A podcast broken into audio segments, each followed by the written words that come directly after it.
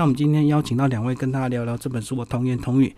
那一开始我们先欢迎这个我们的铜雕艺术家吴宗林老师，嗨，老师好。主持人好，呃，听众朋友大家好，我是铜锣师部吴宗林。我因为在这个铜锣这个行业呢，已经迈入第三十七个年头。那在公元两千年的时候，知道说铜锣这个行业即将走入尾声，其实应该是说快要灭绝了。那我就想说，把它延伸到这个铜雕上面，所以就做着做着，现在这两样工作都兼着。那么非常荣幸呢，受到我们邢检察长的青睐，他呢三番两次邀请我去那个台北监狱上这个课。这个就是这个缘起。老师刚刚讲到这个两千年铜锣要这个有面临这个呃危机，是什么原因啊？因为我们台湾的社会的形态已经开始在改变了。嗯，那么改变就是以前呢，我们铜锣是用在正头上面，就也就是比大声的。对。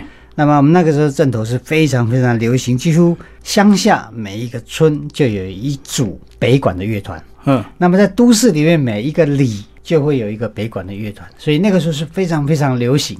但是渐渐的，这些已经越来越没落，也就是说，老一辈的乐师开始凋零了。那么你放鞭炮呢，就有人开始抗议了。嗯啊，因为大家这个生活习惯已经不一样了，生活结构已经不一样。那么对这个举头三尺有神明的这个力量呢，越来已经越薄弱了。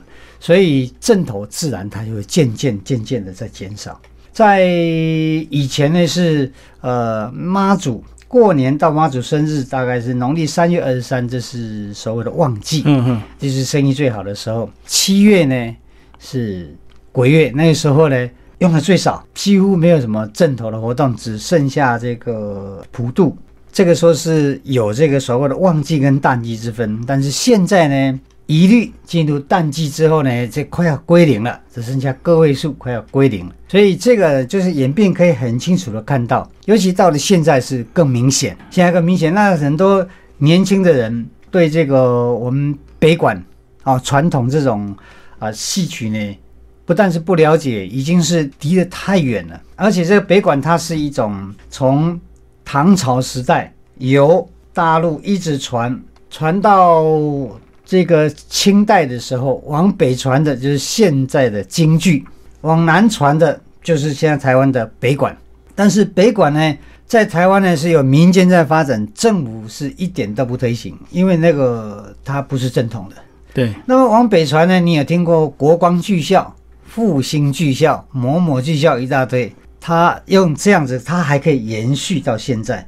那你在什么时候可以发现他们相似的地方呢？如果有你有在看布袋戏，他们有在唱戏，里面的唱腔其实是差不多。对对，哎，他是来自同源同宗。那来到台湾，当然就有。不一样的发展，那因为我们年轻人对这个东西是越来是越陌生的，然后他又是需要两年的养成，至少你要两年才有办法在街头这样演出，所以这个对一般人来讲，它是相当有相当程度的困难，所以他会渐渐渐渐不断受到这个社会变迁呢，啊，渐渐就快要走入历史了。其实光是现在，光是你要烧香拜拜，也都呃都已经慢慢都已经这个减香，或者是根本连金子都不能烧，所以这个已经时代跟过去不一样。可是以前是旺季的时候，那时候一个锣啊，这个呃五年十年也敲不破啊。那到底怎么样才会增加那个销量呢？因为大家可能买了一个锣，可能就祖传好几代了。买锣其实跟买车子也有一点是消耗品啊。锣它其实它这个消耗品，如果是以当年民国大概六十几年、七十年的时候。一个螺大概两年就要换破掉，它在螺脊的旁边破掉。我先简单说一下螺为什么会破掉，因为常常它在你打它的时候，它的铜板是震动的，震动它会发音，发音的时候它里面的离子是跑来跑去，跟电子是跑来跑去。嗯，它当它一直跑一直跑，跑到最后呢，它已经排列整齐了，没地方跑了，就硬化了，硬化就产生碎裂，所以它在螺脊的地方会裂掉，裂掉之后失去的这个架构，它就不会响了。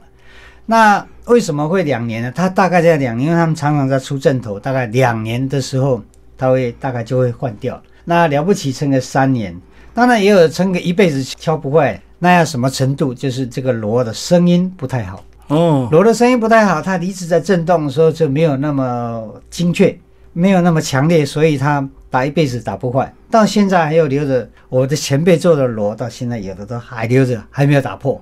我是觉得他们这个啊做的方法跟我现在做的方法不一样。那现在我做的锣呢有什么不一样呢？现在虽然声音很好，可是出阵头很少。哦，是 还是打不坏。哦，原来锣是打得破的，我现在才知道。好，那刚刚是简单这个呃邀请这个吴宗林老师介绍他的这个呃铜锣的一个呃艺术。那接下来我们来呃邀请这个刘宗会主任哦。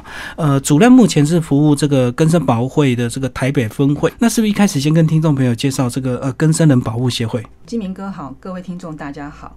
啊！其实根生保护会以它的字面来讲，其实，在最早以前，我当我进入接触这个机构的时候，其实很多人都不知道根生保护会是在做什么，对，也不知道它是服务根生人，大家都以为它就是因为它的一个徽章有点和平鸽，所以大家都以为它是野鸟协会啦，或是保护动物的流浪者的那个流浪狗啊，那都会打电话来询问。后来才知道说，那个根生保护会它是辅导从监狱里面出来的受刑人，嗯，那因为受刑人这名称不好听，所以我们而且我们是希望他重新开始，所以就变成叫做根生人。那根生保护会其实就是帮助这些根生人，他回到社会以后，回到家庭以后，然后他重新站立起来，可以回归社会，然后重新生活。那这个跟生人保护的一个这样的一个方式，他有没有一个时间？比如说他这个出狱多久，我们大概辅导他多久，或者是说因人而异，就是只要他回归到正常生活之后，你们的呃这个辅导就可以暂时结束这样？呃，其实我们没有时间限制，就是说从他身为跟生人的那一天开始，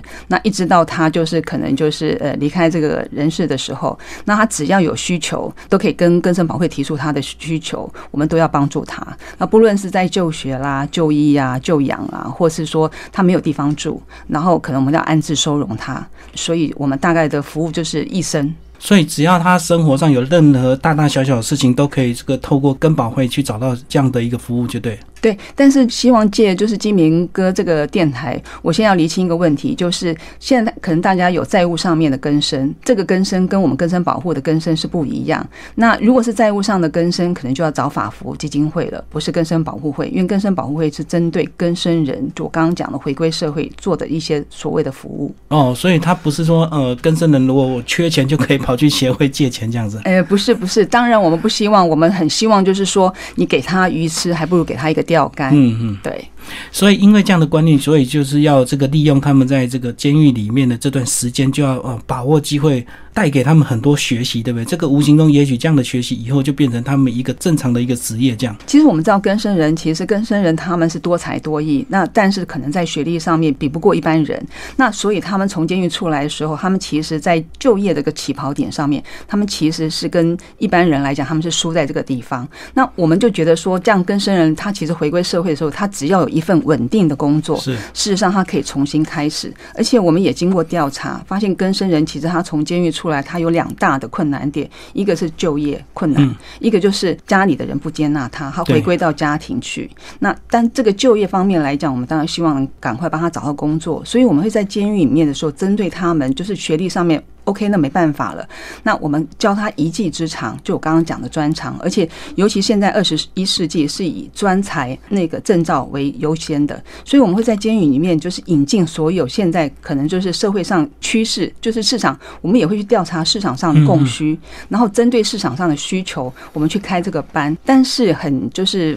我们除了这样的记忆训练班以外，可能是说现在趋势所需要的很热门的，比如说那个韩式料理啦，可能现在咖啡轻食啦。但是我们也会强调说，台湾有很多的传统艺术，我们觉得很可惜。这些传统艺术如果失传了以后，其实是没有人接续下去的。嗯，而且这些艺术之美是没有人去了解，所以我们才会想到说，把这些传统艺术也在监所里面去传承下去，才会去邀请到从乌来那个深山里面去邀请。我们老师来。那过去还有什么样的一个合作？就是我知道这次是算是铜雕艺术嘛。那过去还有哪些艺术形式？像沙画啦、蓝染呐，然后我们也都是就是跟当地的在地的艺术文化协会，然后一起合作，然后到监所里去开办这样的班。还有陶艺，在三峡的陶艺啦、那陶瓷之类，然后在监所里面希望把它发扬光大。好，那刚讲到陶艺、蓝染这些东西，或者是沙画，那这样听起来呢，其实这些艺术形式他们的这个工具就比较简单，也没有危险性。那我们现在。就就开始要切入这个重题，这个铜雕啊，要敲要打，甚至搞不好还要用焊枪去切割。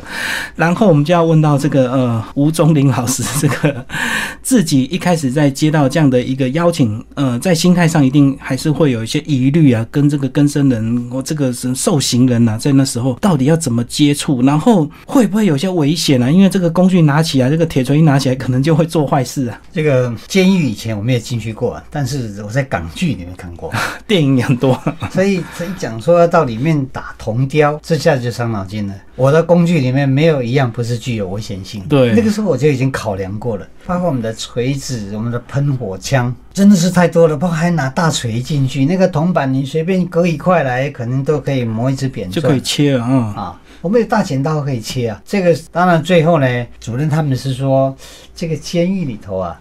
他们就是会有办法就完成这些事情。嗯嗯。那我们最后连这个瓦斯桶都要拖进到教室里。对，这是一个很大，我想是所有所有上课最危险的就是我们这一班了。那所以我们尽量呢，就是管控，就是管控，就是你砂纸有多少张，那么铁锤有多少只，你打坏的几只，通通列表。那么这个铜板呢，呃，我们都会有在那边。先看就是你有没有多捡起来，或是你在这边锤，你现在做的是不是我们工作上？但是还好嘞，就是我去年去上了，跟今年上，就是同学们在这方面。倒是他们都没有什么其他的，这是那些想法跟作为，而且更难能可贵的就是在呃他们工作的时候，我们现在讲工作好了，工作的时候都是很认真在打，你会发现没有人在摸鱼，所以他们会把那个 focus，他们专注在那个工作上面，所以呢，我们那些工具啊，呃，目前为止算是安全的。所以多少东西进去，一定要多少东西出来，这样子。因为其实我们过去看那个电影啊，他连那个一个呃刷牙的牙刷柄磨尖都能够去 去当做那个危险的工具去去伤害另外一个这个呃受刑人。那这个铜雕随便切一小块，他说他都是危险的一个东西啊。是。那我们刚好就是在跟那个监狱里头那个工厂，那工厂专门在做手铐脚镣的。那手铐脚镣也有很多的工具，他们本身也有很多的工具，嗯哼，比如说那个钻头、车床，它它很多很多的工具都在那里。只是我们的工具是比较小样，但也就是说，他们已经习惯那边有工具了，是，所以管控起来会比较方便。不过我在想说，这个跟生人在一开始要上这个课，一定有经过一些选择，对不对？一定要经过一些评估，不是呃每一个人随便都想要上这样能够接触到危险工具的一个铜雕艺术课。我们除了铜雕以外，就是先跟主任讲，我们以前曾经开办那个日本料理。其实，在开办日本料理的时候，就有刀子哎。呃，沙西米的那个那个刀更利。对，那时候我们就想说这个刀怎么办？然后，而且这个课程也是在台北监狱上的。事实上来讲，后来就是跟所方讨论，结果就是把这个刀子加长链锁在这个。桌子上面，然后这个长链的话，就是有一定的距离，距离对，所以你也没没办法拿起来去伤害别人。但是我是觉得说，就像老师讲的，其实发现同学来上这个班，其实他们是真的很想学这门技艺，真的没有说一些心思去做别的东西。他们只是想说，今天做好作为一个日本料理的师傅，今天想要做一个铜雕，想做这个作品，是给他自己心爱的妈妈跟他的妻子，想要表达他对他们的歉意。所以我就觉得这些同学来讲，其实他们都蛮。可爱的，所以其实透过这样的一个接触之后，呃，发现他们其实本质都不坏，然后他们也是有心学习啊。那老师就来讲讲这个，在整个铜雕这个捶打过程，其实无形中是不是也是让他们这个发泄，对不对？因为其实呃，在每一锤打下去之后，其实对他们那个心理跟精神也是有点疗愈的一个那种过程。这个发泄呢，我只碰到有一个年轻人。他偶尔拿起用力的锤。其实，在我们在上课的最初，就是我们会请大家做一个静心的动作，我都称它一分钟的静心。我请大家围过来，然后很轻松的坐着、站着都可以，请把眼睛闭起来，然后看住你的呼吸。那现在开始，你专注你的呼吸一进一出，而且你还要听到旁边有什么声音，有人讲话的声音，种种这种声音，你都要。听得清楚，听进去。那为什么要做这个？就是要做先做这个静心的动作呢？待会儿你拿着锤子开始打你的铜板的时候，是你才有办法专注在那个上头。我们就练习专注。那这样子以这个这样的方式，让他们再去捶打的时候，会发现这个呃效率，那捶打的效率很好。要不然像上一期他们都达到这个手都起泡了，很多人手都都已经起泡了，或者是拿了大锤这样拼命这样子捶。因为刚开始我并没有做这样的一个辅导，后来我就想说，你要叫一个人去改变自己的心念，其实那是比登天还要难，何况是一个犯罪的。那更生人呢，在里面呢，他的心思，在今年上课我就跟他讲说，你人在监狱，但是你千万不要把时间浪费在监狱。嗯嗯，这句话有些人就听进去了，反正你已经在这里了。那么你会在这段时间里面，你做一点事情，而这些事情是有意义的。将来我们的作品，你展览也可能，拍卖也可能。嗯嗯。哦，这些那如果是义卖拍卖以后，可能就回归到你自己身上，或回归到呃被害者身上都有可能。先决是你现在不要浪费时间，既然来到这里，就认真去打。那么你要给一个人改变呢，他的最大的可能性就是给他希望。当他看不见将来的曙光，看不见那个，他再怎么做都是被逼的，他不会做得很好。为什么我要强调这个东西？我最近自己也在努力创作，我有个很头大的东西，就是想不出来这东西要怎么解决，怎么做。铜雕毕竟是有它的难处，你手工打，而且我都跟跟生人同学讲说，你们都是素人，我也是素人。我们都是用摸索打出来的，打我们的铜胶跟别的铜胶不一样，我们铜胶是只有一片铜板打出形状来，没有捷径，嗯嗯，只能打。那么你给他希望，当他觉得我做这个事情，他是有一个希望、有一个指望的时候，他才会愿意去做。这是人，是很简单，在黑暗当中，你给他一点点光，我们就会朝光的方向去。不管你在怎么样多大的宣传，或是多少的教化，其实他就是去教化，只是样板这样子而已。他不会真心在你做这些事情，跟他相处久了，你会发现各种情况，那里面就是每一种人都有每一种心思的，在另一边做这个主任的人，在那边做干部的人。他们每个人都有心思，一一到监狱里，第一个感觉就是磁场真乱。每个人都有每个人的心思，而且那心思好像都缺乏这个善良。于是这样，在这样一个氛围里面，你要叫一个人去改变，真的就更难。为了生存，他会做出各种不同程度的一种妥协。他们就有本来他们自己的生活的一种模式，生存的一种制度在里头，不是谁规定他，就是这样子演化下来。这个东西你根本没办法去打破它。那你要叫一个人改变的时候，先让他把心带回家。我说，上课前跟下课前，我都要做同样这个动作，就是让你练习管控你的。看住你的呼吸，就是管住你的情绪。对，我的将来你出去了，你可以用这种方法。当你的受到刺激的，或者是说你受到诱惑的时候，你可以用这样的方式，很快把心找回来，这样你才能够恢复理智，避免再次犯错。老师刚刚讲的这些啊，其实从一开始这个去年刚开始接受委托去授课，心里一定会有一些坎坷跟这个呃紧张啦。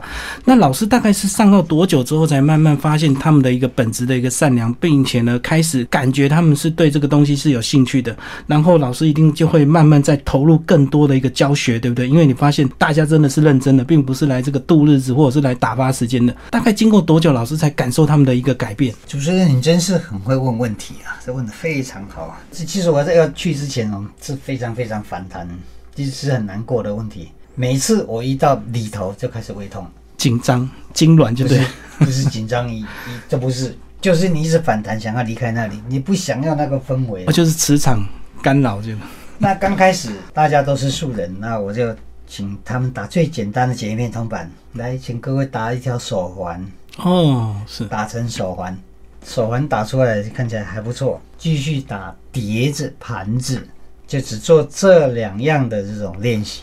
打到盘子的时候，我就发现这样的一个打法哈是没有错，因为当时我一直在想，我应该拿什么东西进去教给他们。是这一个现在我们所呈现出来这个铜雕，刚好是台湾几乎没有人做，世界也不知道台湾几乎没有人这样做，而且你叫我这样子一直做的话，也不太可能。嗯，因为我没有那么多体力，一直打这样的一个铜雕，在里面被实现了。然后再来，我们刚才打说他打到敌人，那这个弓也差不多可以了。我就开始教他们说学习，比如说捡了一片树叶，要带东西进去不方便。嗯，路上捡个树叶来，你们看看这个树叶，树叶它这个扭曲，那扭曲哪边该先打，哪边后打，打成会打成这个样子。你照我这样跟你讲，你去打才会打成这个样子。于是作品就开始就出来了。是，那这个时候作品出来的时候，就是你刚才讲说啊，你大概在两个月之后嘛，呃，你刚才讲这样做，他们有的有自己意见但意见已经生出来了。他说：“可是我想要这样这样子做。”有他的想法，已经开始动脑筋了。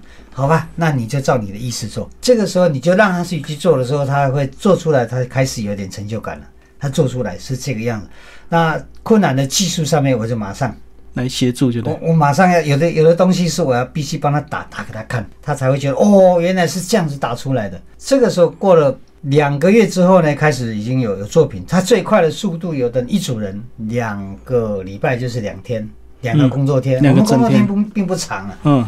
两个工作天，他就呈现一件作品出来。所以去年我们做了将近四十件的作品，那些盘子跟手环不算。哦，那个是基础练习而已啊。对，基础练习。所以在那个他们产生兴趣的时候，那我就开始在网络找了很多很多的那个照片。啊，网络的照片当然没有人像我们做这样的一个铜雕，只是做一种参考，或者是我想到什么。嗯，比如说我刚才讲过，这一片树叶，对，破掉的叶子，花，嗯。还有别人做的作品，我都通常把它 copy 下来，然后呢送进去给他们看。这时候他们就有更大的兴趣了啊！这个组员看我们三个了啊，组员开始讨论这一件呢应该要怎么做，这个要怎样怎样。可是这件这个太难了，老师我做这个可不可以啊？就很多的问题这样子开始在讨论了，这表示说已经进入了状况。是是是。所以在差不多就是在两个月之后呢，开始有这样的进入状况。那你会发现说，呃，十个十个同学里面大概会有三个是比较强的，这比较强的，他通常他就有设计感，有领头。那其他的两个人呢，就帮助他，是帮助他。那我说做完了，大家立刻签名，三个做，三个通通签名。这个你只要有来帮忙的，这名字签在上面，签在上面呢。刚开始他们觉得签名没有什么。等到这个东西要展览的时候，以后现在你叫他签名，他就很快就去签名了。刚开始你叫他签名，他慢慢吞吞签这个也要干什么？对，而且他们在监狱里其实是要编号，就没有名字。所以当他们真的又要把自己的名字再签回去的时候，又勾起他们其实是可以回到正常人的一个生活。接下来主任来谈一下，在整个这样的一个过程，你们从一开始是用一种比较尝试性的心理，那大概是多久之后你们才感受到这个学生跟老师？的互动是完全不一样，真的，学生也自己在求新求变，他们也想要投入创作。那老师呢，也教学的更积极，这样。其实，呃，会引进就是这个铜雕到监所里去，其实他他真的是因缘机会。因为我先生他在乌来林务局当志工，嗯，那他有一天跟我讲是说，在山上就是有一个真的非常好的一个铜雕艺术达人，就是吴宗林老师。那他他觉得说我可以把这个艺术带到监所里面去教给就是受刑人，然后那我就去看了以后，真的。发现说老师。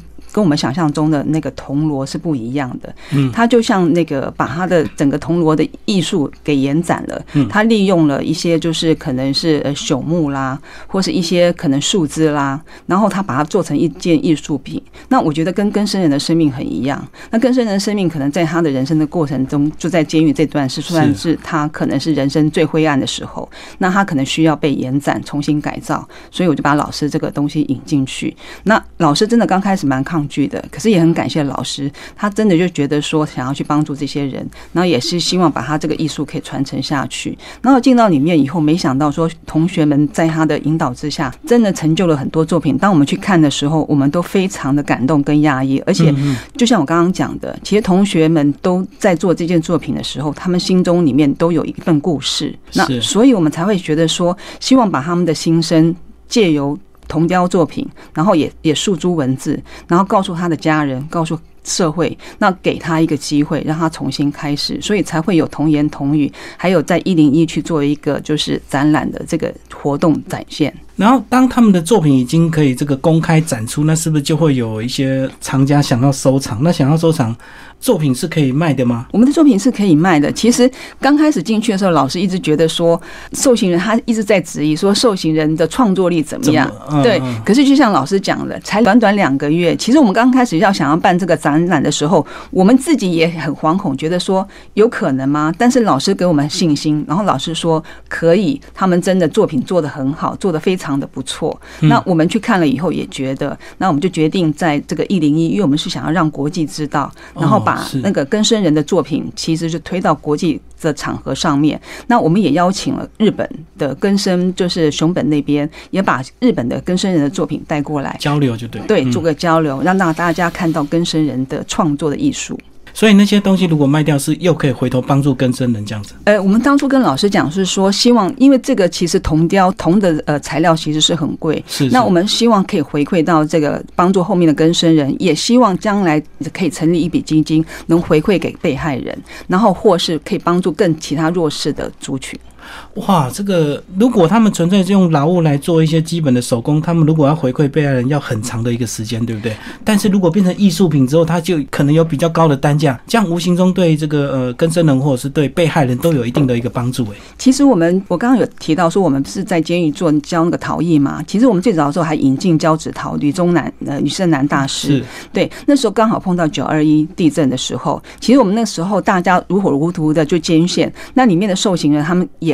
跟我们根生保会讲说，他们也想奉献一个一份心力。捐出去，所以就那时候把做了很多的陶艺品，然后在那个时候是有力霸百货公司就去展览，这里面还有一个一个很感人的故事，有一个妈妈她手上拿了三万块钱，你看她穿的衣服其实是一个很普通的，是。感觉上出他生活上面不是一个很宽裕的人，那他是说他想要买三万块的，就是陶艺品，然后想把这个钱捐出去。我们问他为什么，因为我们也觉得说这个对他来讲可能是一个月的薪水，比较大笔的。对，他说这里面的胶子陶的作品有他儿子的作品。嗯，那他说他儿子自从学了这个作品之后，这个艺术之后，整个人的性情改变。以前是会对家以暴力相向，但是随着学了这个艺技术以后，他会嘘寒问暖的家人。那他想要把这个作品买下来，第一个当然是可以帮助其他人，第二个他要告诉他的亲朋好友，这是他儿子的作品，成就感。对，然后他要告诉把这个快乐分享给大家，也很感谢老师，真的把这堂课当做是一个希望的课，让更生人真的有很有希望。老师在上课的过程，会不会这个更生人有时候如果突然不想做，会还要跟你去谈心，或者是有时候你还要变成他们心灵的一个导师啊？嗯，没有这个问题，所以他们都很热衷在他们的创作。唯一一个老师，我要上厕所，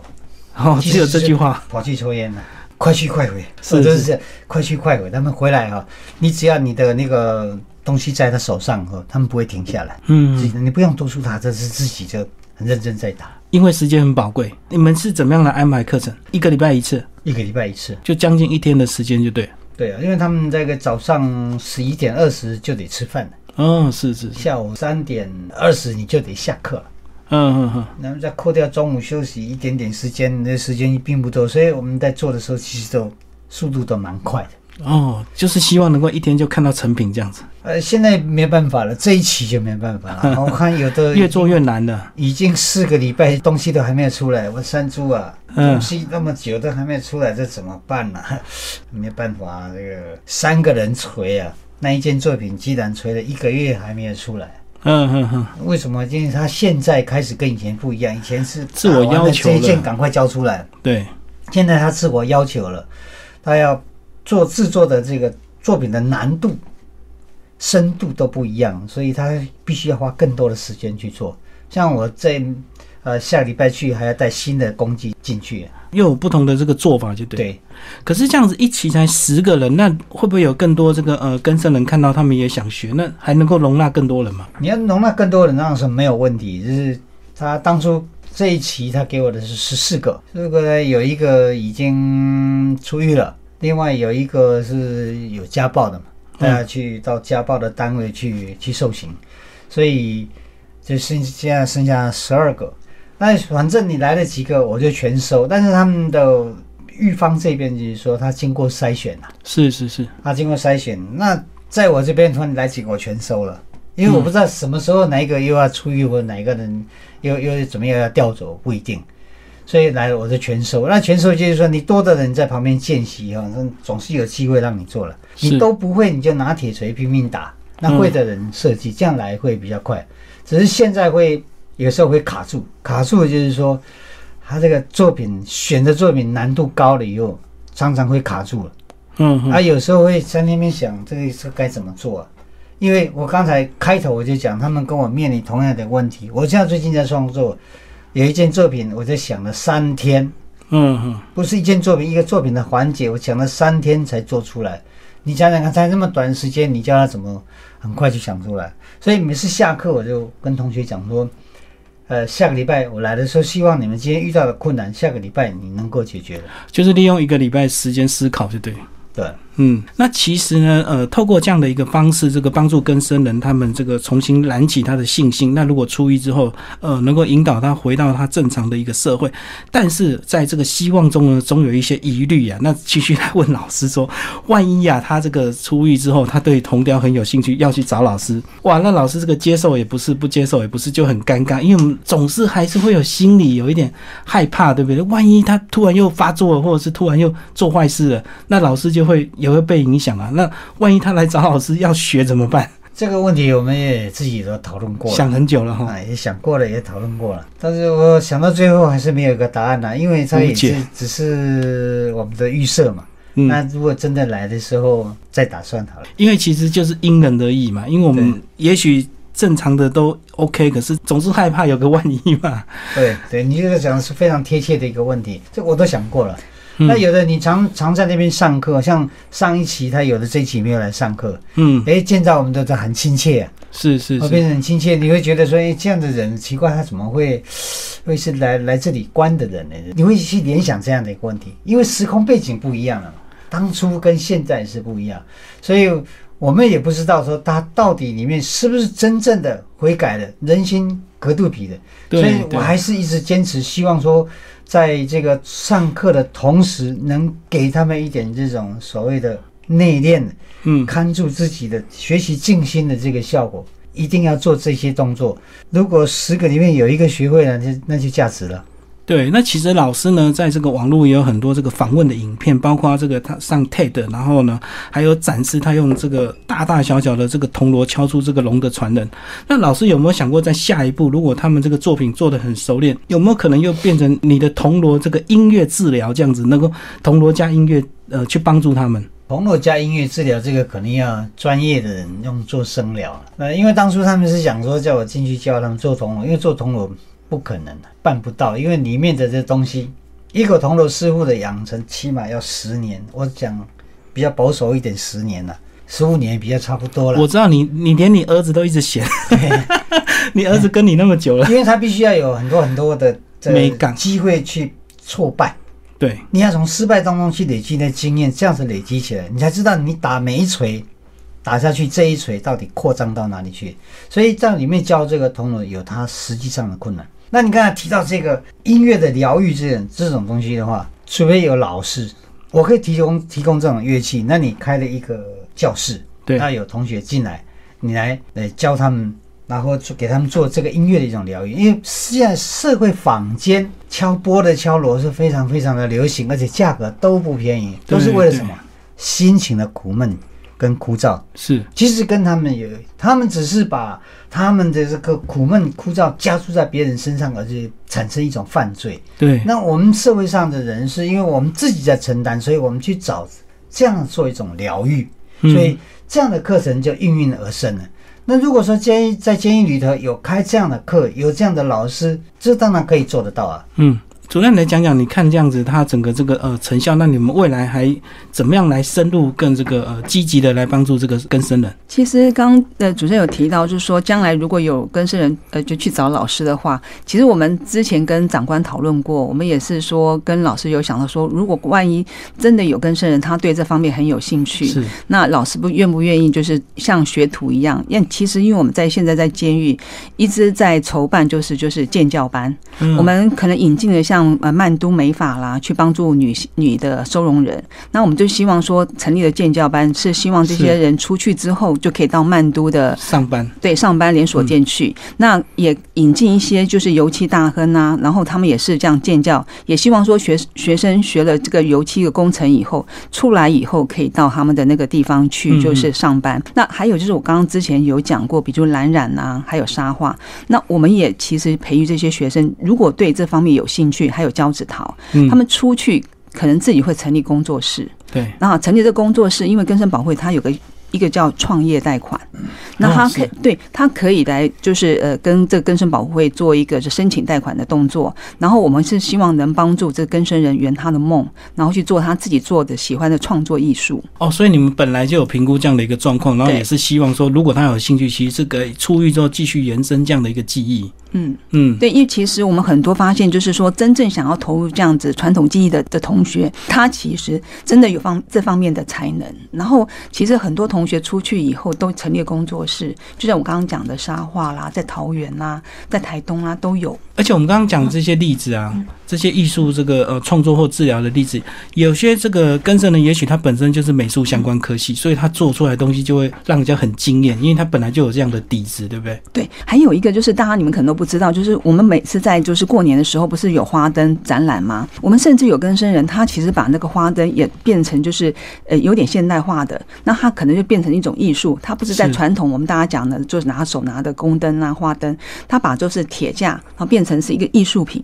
那他现在也回去教同学，甚至他自己成立了一个艺术的公司，那承揽大家，比如说呃，可能呃，就是政府的一些什么呃呃创作艺术的展场，对公共艺术，他去承揽这样工作，所以他其实我发现，就是我们的根生人，他们真的创作的艺术天分非常大，你只要教给他一样，他其实是可以触类旁通，去发展不同的多样性的多元性的艺术的创作品。最后，老师来帮我们总结你这段这个旅程啊，这个呃，你本来是一个人在乌来的山区去做铜锣、做铜雕，然后挣扎了很久之后，决定去接受这个根宝会的这样的邀请，去台北监狱里面去授课。那这个当然想了很多这个疑虑，最后今天结局是圆满的。那这个回头有没有帮助老师的一个创作？因为我们老师总是讲说教学相长嘛，那老师有没有去从他们身上得到一些养分？你这个问题真问的真好，今天主持人真是。厉害啊！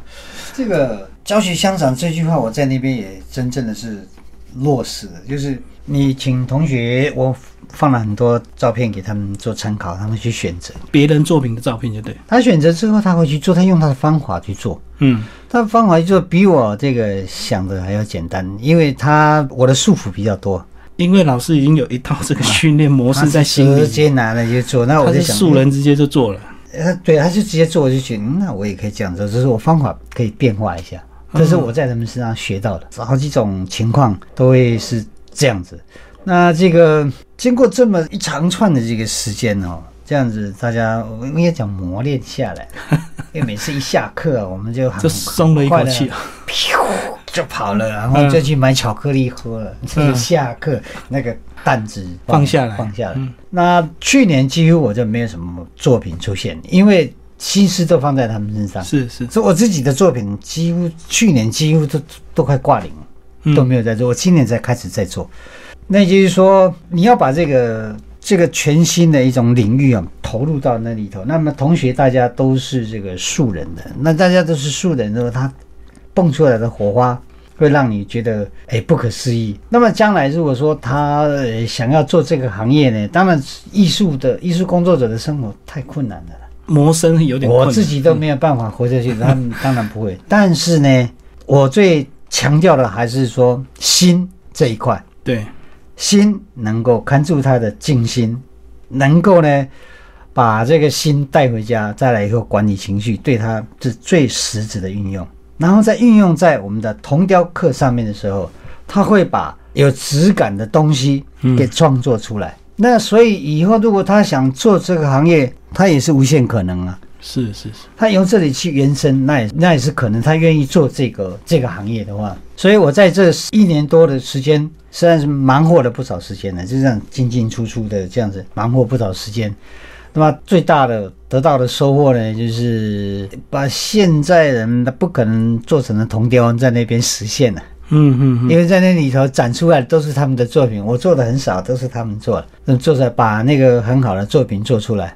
上次有人要买他，我给他开一个价钱，他说啊那么高哦，其实他不知道做那个作品的辛过程。嗯，你要是在这外面请师傅来打的话，你要花很多很多很多很多的钱。是，那就是这个获得的，就是说，把那张那样子的作品在那个里头能呈现出来。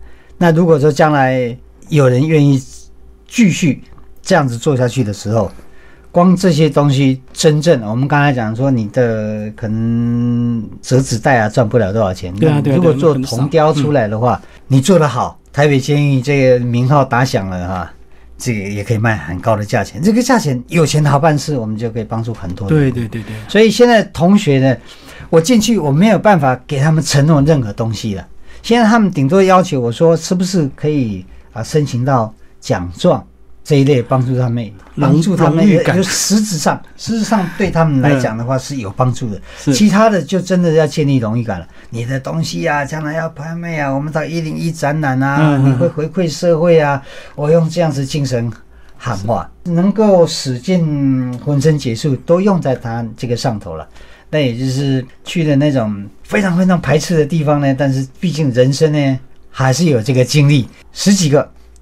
拉一个是一个，对，而且我相信很多艺术家如果受到这样的邀约，不一定会答应。最后主任也帮我们稍微总结一下，透过这样的一年多的一个训练，哦，我们也看到这个丰硕的一个成果。那你们未来还有没有什么样的一个新的计划要再引进这个呃台北监狱里面？五月七号在一零一的那个展览，生活大家的好评。